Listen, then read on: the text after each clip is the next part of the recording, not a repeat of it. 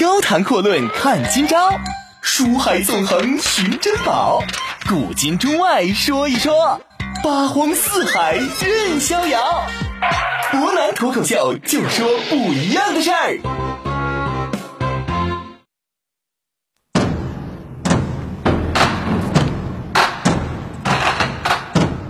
听众朋友，大家好，欢迎您收听今天的博南脱口秀。那么今天呢，我们接着说一说啊，号称徐州豪强的啊陶谦陶公祖这个人他的后半生的生涯了。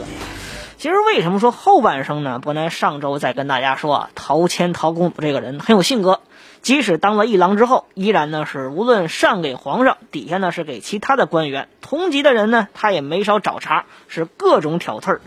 可以说他在朝廷当中简直就像是一个大刺头一样，看谁都不太顺眼。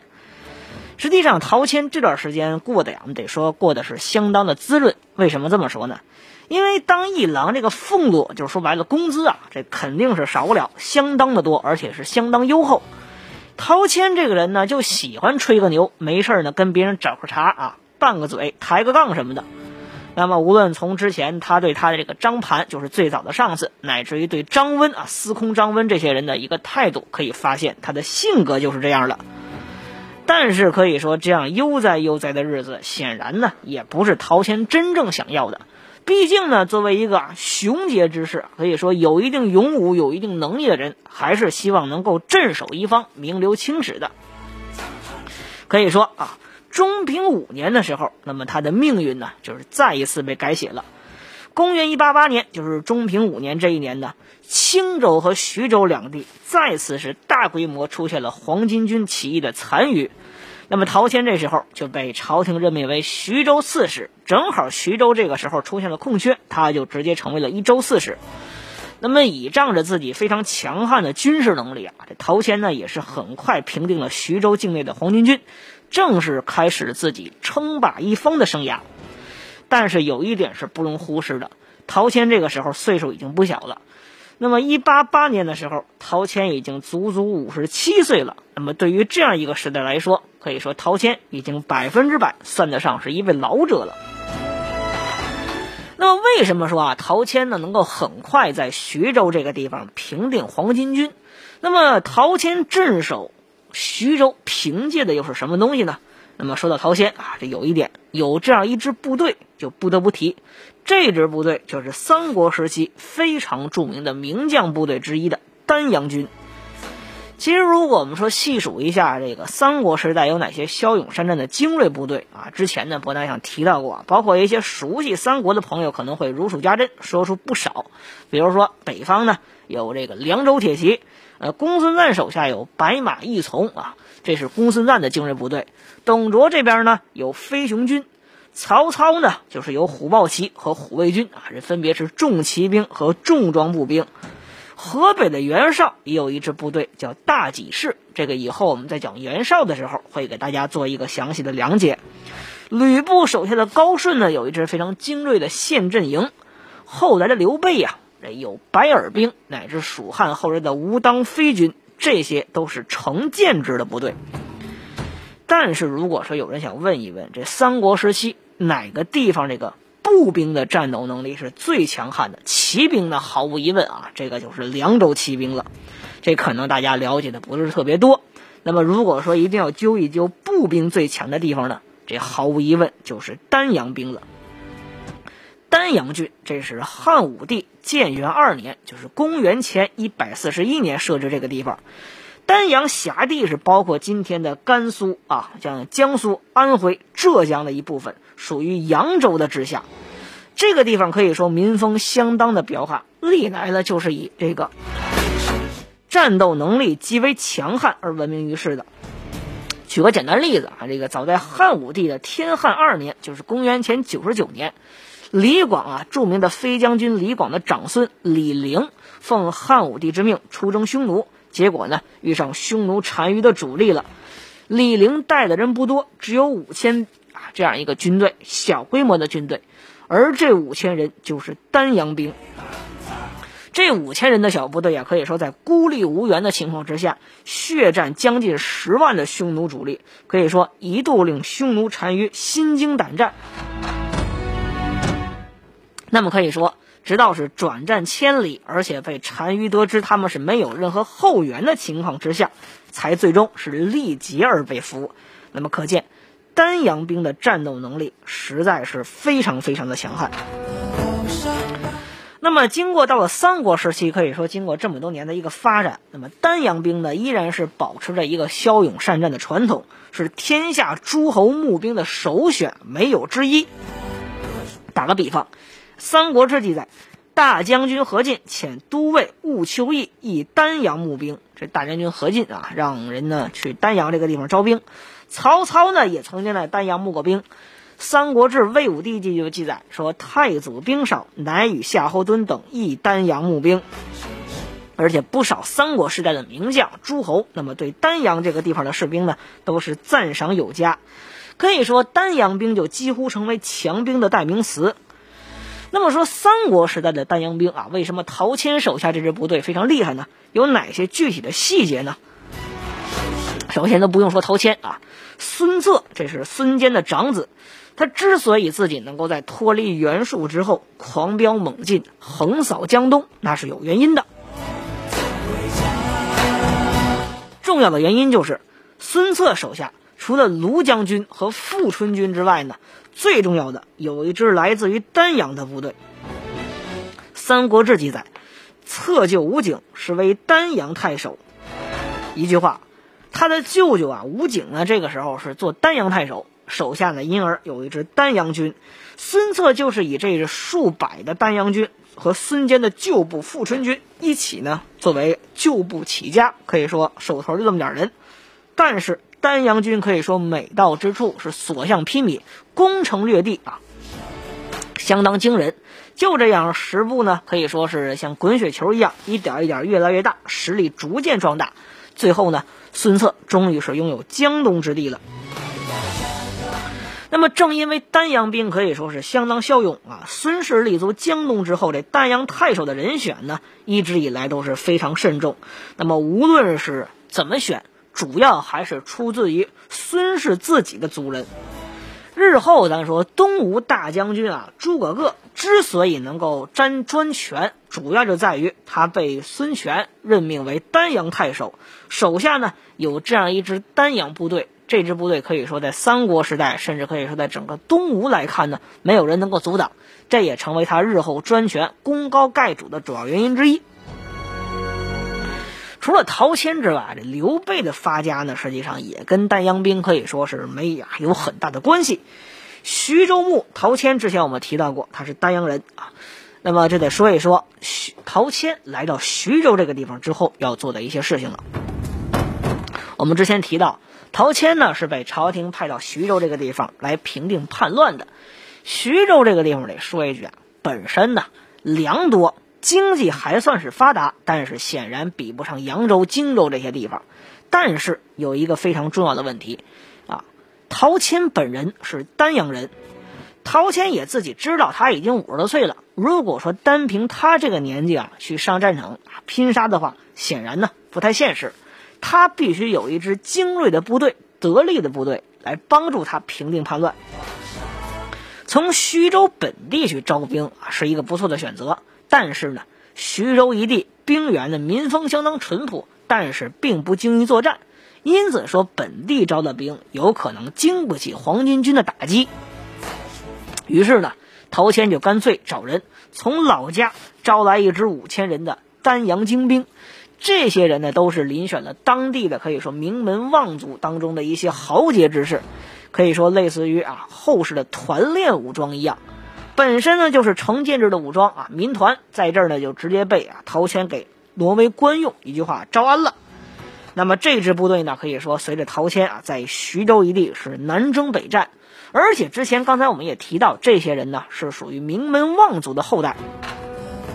那么听闻陶谦啊，就是老家人呢，在徐州这个地方发达，而且呢，在啊替朝廷出力，南征北战。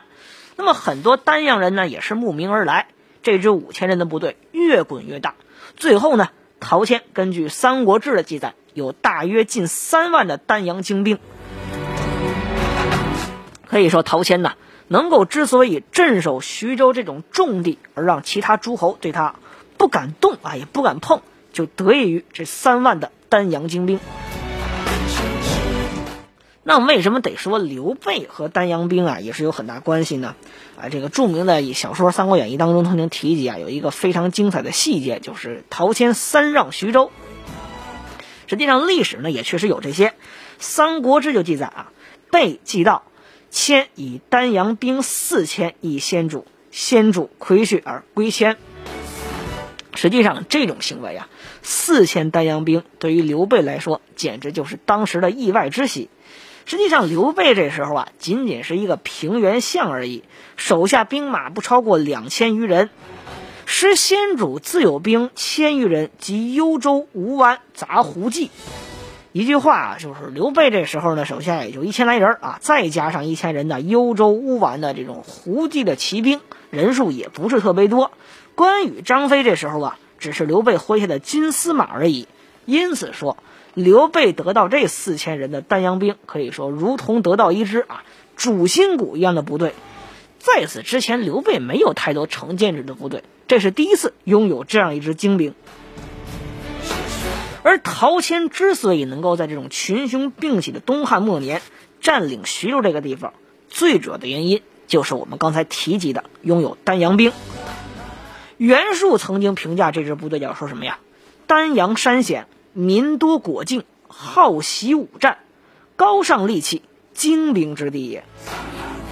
一句话，这袁术啊，四世三公的袁术都认为丹阳这个地方出精兵，而陶谦手下这支部队呢，可称得上是精兵之中的精兵。而且根据史料记载，这支精兵可以说是分类的是相当精细。一般我们提到之前的一些成建制的部队，你比如说这个曹操的虎豹骑、虎卫军，这两支是重装部队。那么庐江上甲呢，陈武统带的这支部队呢，可以说是类似于一支啊这种特种作战营一样的部队。而丹阳兵，特别是陶谦手下这支部队，虽然说跟一般的军队相比呢，数量很大，但之所以大的原因，还能称为精兵的原因之一，就是因为它分类非常详细。这支部队当中啊，有专师啊专司啊这个地面作战的重装的步兵，还有专门啊作为突袭使用的轻装步兵。最关键的是还有弓骑兵。赵武灵王胡服骑射之后啊，这个马上使用弓箭呢，就逐渐成为了一种非常流行的时尚。同时呢，在作战当中，可以说呢，也是有非常大的战术和战略的意义。但是弓骑兵的训练，可以说，无论是在三国时代，还是乃至后世当中呢，都是非常难以训练的。虽然说马镫的出现啊，让这个马上射箭呢，逐渐成为一种非常看起来比较简单的这种行为，但是实际上，你在马上想要射得准，那这射手能力绝对不能低下。再加上你马上射箭的时候呢，这马还得平稳，对于马的品种要求也是相当高的。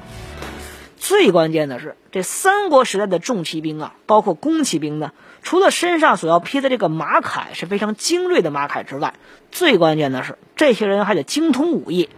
也就是说啊，除了身上携带弓之外，还要另外携带两支长刀，以备近身作战。一句话，这支弓骑兵的部队是兼有重装骑兵的突击能力，以及弓骑兵的远程能力，同时还具有近战能力。可以说，这样一支部队在三国时代来说是非常精锐，同样也是十分罕见的部队。那么陶谦呢，就是拥有这样一支精锐部队，同时在徐州是苦心经营多年，统治非常稳固。最关键的是，这支部队烧钱，而陶谦这个人，那么得确实说一句，政绩能力相当强。他们在在徐州呢，是兴修水利，同时呢发展商业。整个一座徐州治理的可以说是井井有条，经济非常发达。那么经济发达另一方面是给很多人带来一些通商的机会。最关键的一点，陶谦的经济实力和军事实力也是相当雄厚。咱们得说，陶谦在治理徐州方面呢，也是非常有能力的。具体还有哪些事件能够表现呢？咱们稍微休息一下，一会儿再来详细的说一说。一次性医用口罩的佩戴，一次性口罩有里外之分，浅色面有吸湿功能，应该贴着嘴鼻，使深色面朝外。根据自己的脸型，将折面充分展开，把鼻、嘴、下颌完全包住，然后压紧鼻夹，使口罩与面部完全贴合。头戴式口罩佩戴步骤：单手捧口罩本体，指尖位于鼻夹位置，让两根头带自由地悬垂在手背下方，鼻夹朝上，口罩扣住下巴，将上头带戴在头顶位置，下头带戴在颈部。用双手食指从鼻夹中部开始，向两侧一边移动一边向下按压鼻夹，塑造鼻梁形状。港口医院成为秦皇岛市唯一一家丙型肝炎免费筛查定点医院，并且定期免费进行脂肪肝、肝脏硬度检测等活动，关爱肝脏健康。详询港口医院消化科三四五三幺三五三四五三幺三六。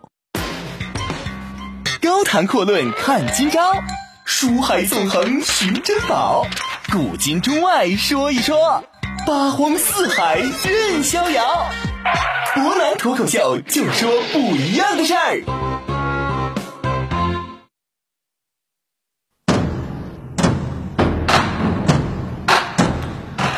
各位欢迎回来，您现在正在收听的是博南脱口秀。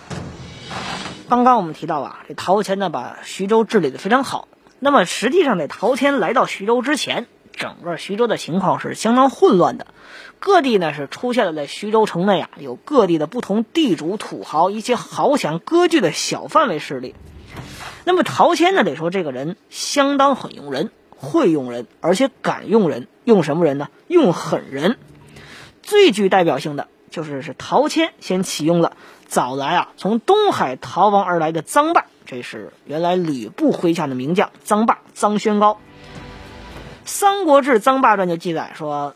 霸时年十八，与将客从数十人于废西山中邀夺之，宋者莫敢动。因以父惧亡命东海，是以勇而壮文。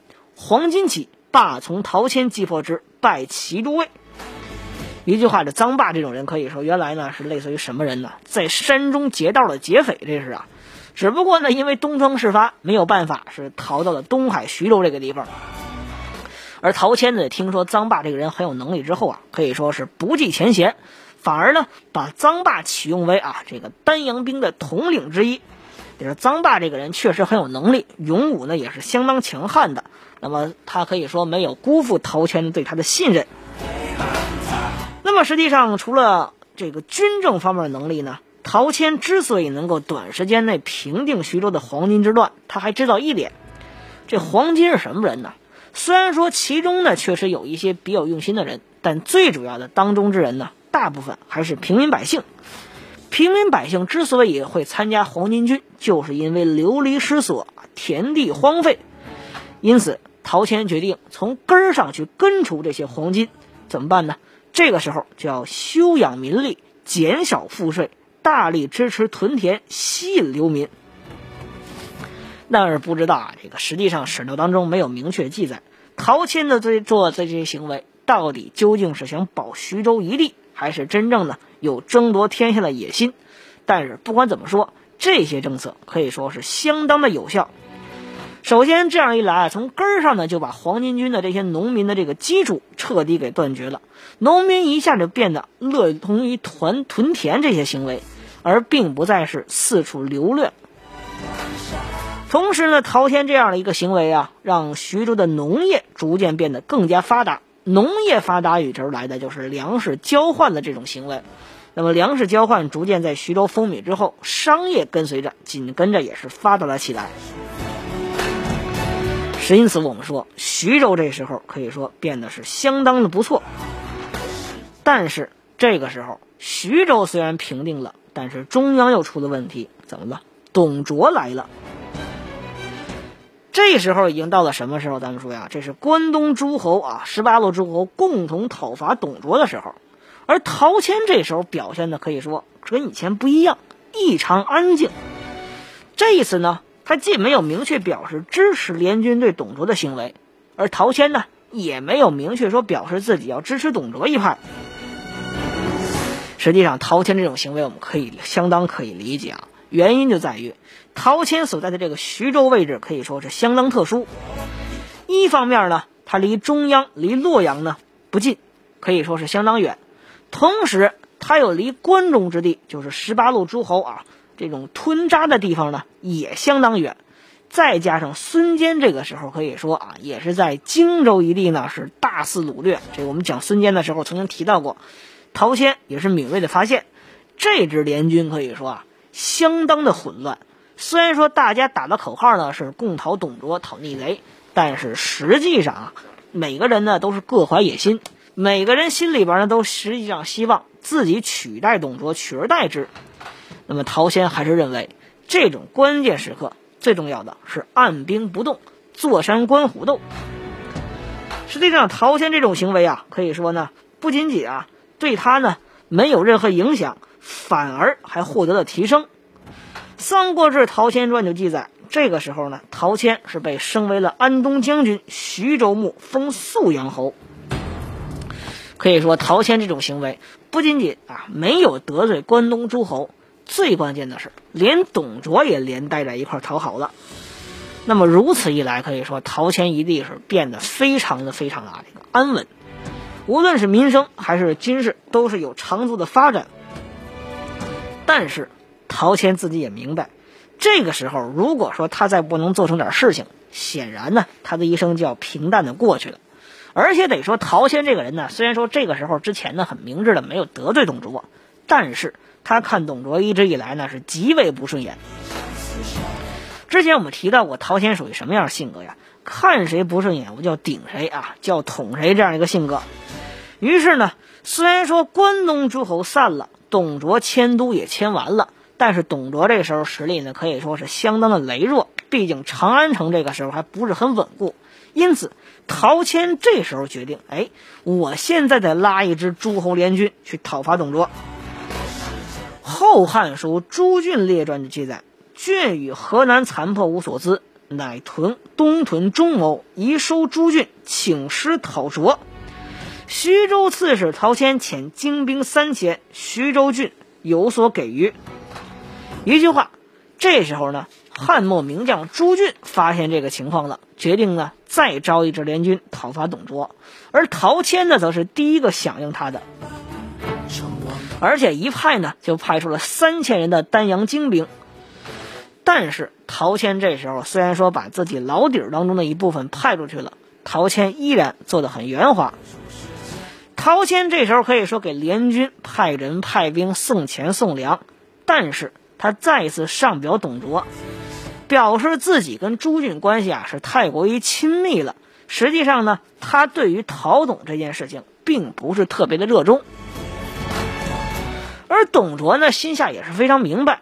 因此，虽然说朱俊的这支讨董部队很快呢就被董卓歼灭了，但是董卓依然没有动陶谦的徐州。可以说，陶谦这个人啊，虽然说性格极为的极端啊，在官场之上呢，也相当爱爱得罪人，能得罪人，会得罪人。但是，陶谦在入主徐州，成为徐州牧之后，做的这两手，无论是十八路诸侯讨董，还是说后来的朱俊讨伐董卓，两次呢，这个陶谦做的都是相当圆滑，不仅仅没有损伤自己的实力，最关键的是各方都没有得罪。实际上，你说陶谦没有野心嘛？显然是有的。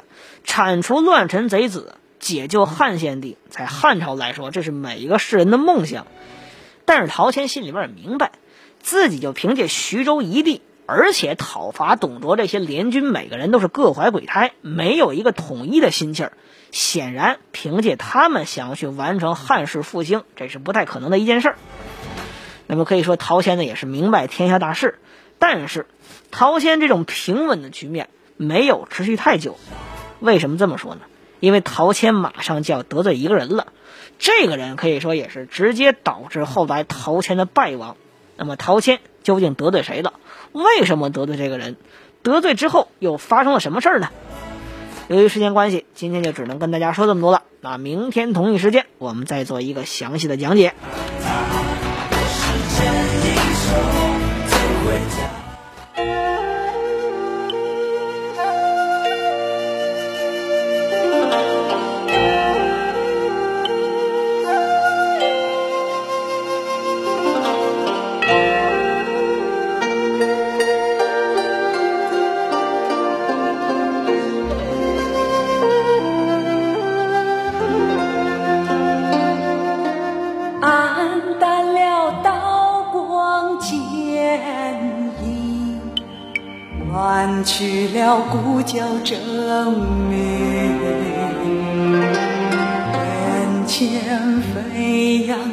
一个个鲜活的面容，淹没了黄尘古道，荒芜了烽火边城。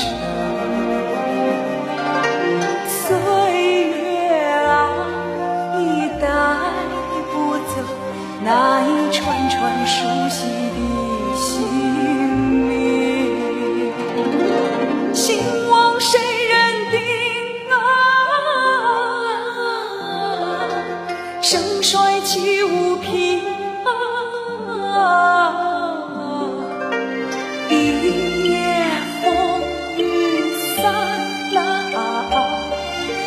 变换了时空。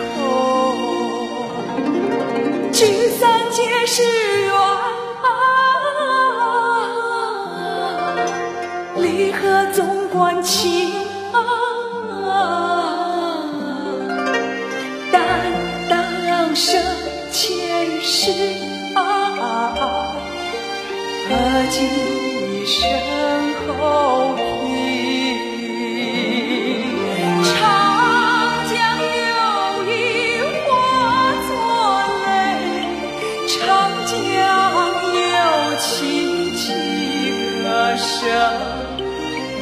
历史的天空闪烁。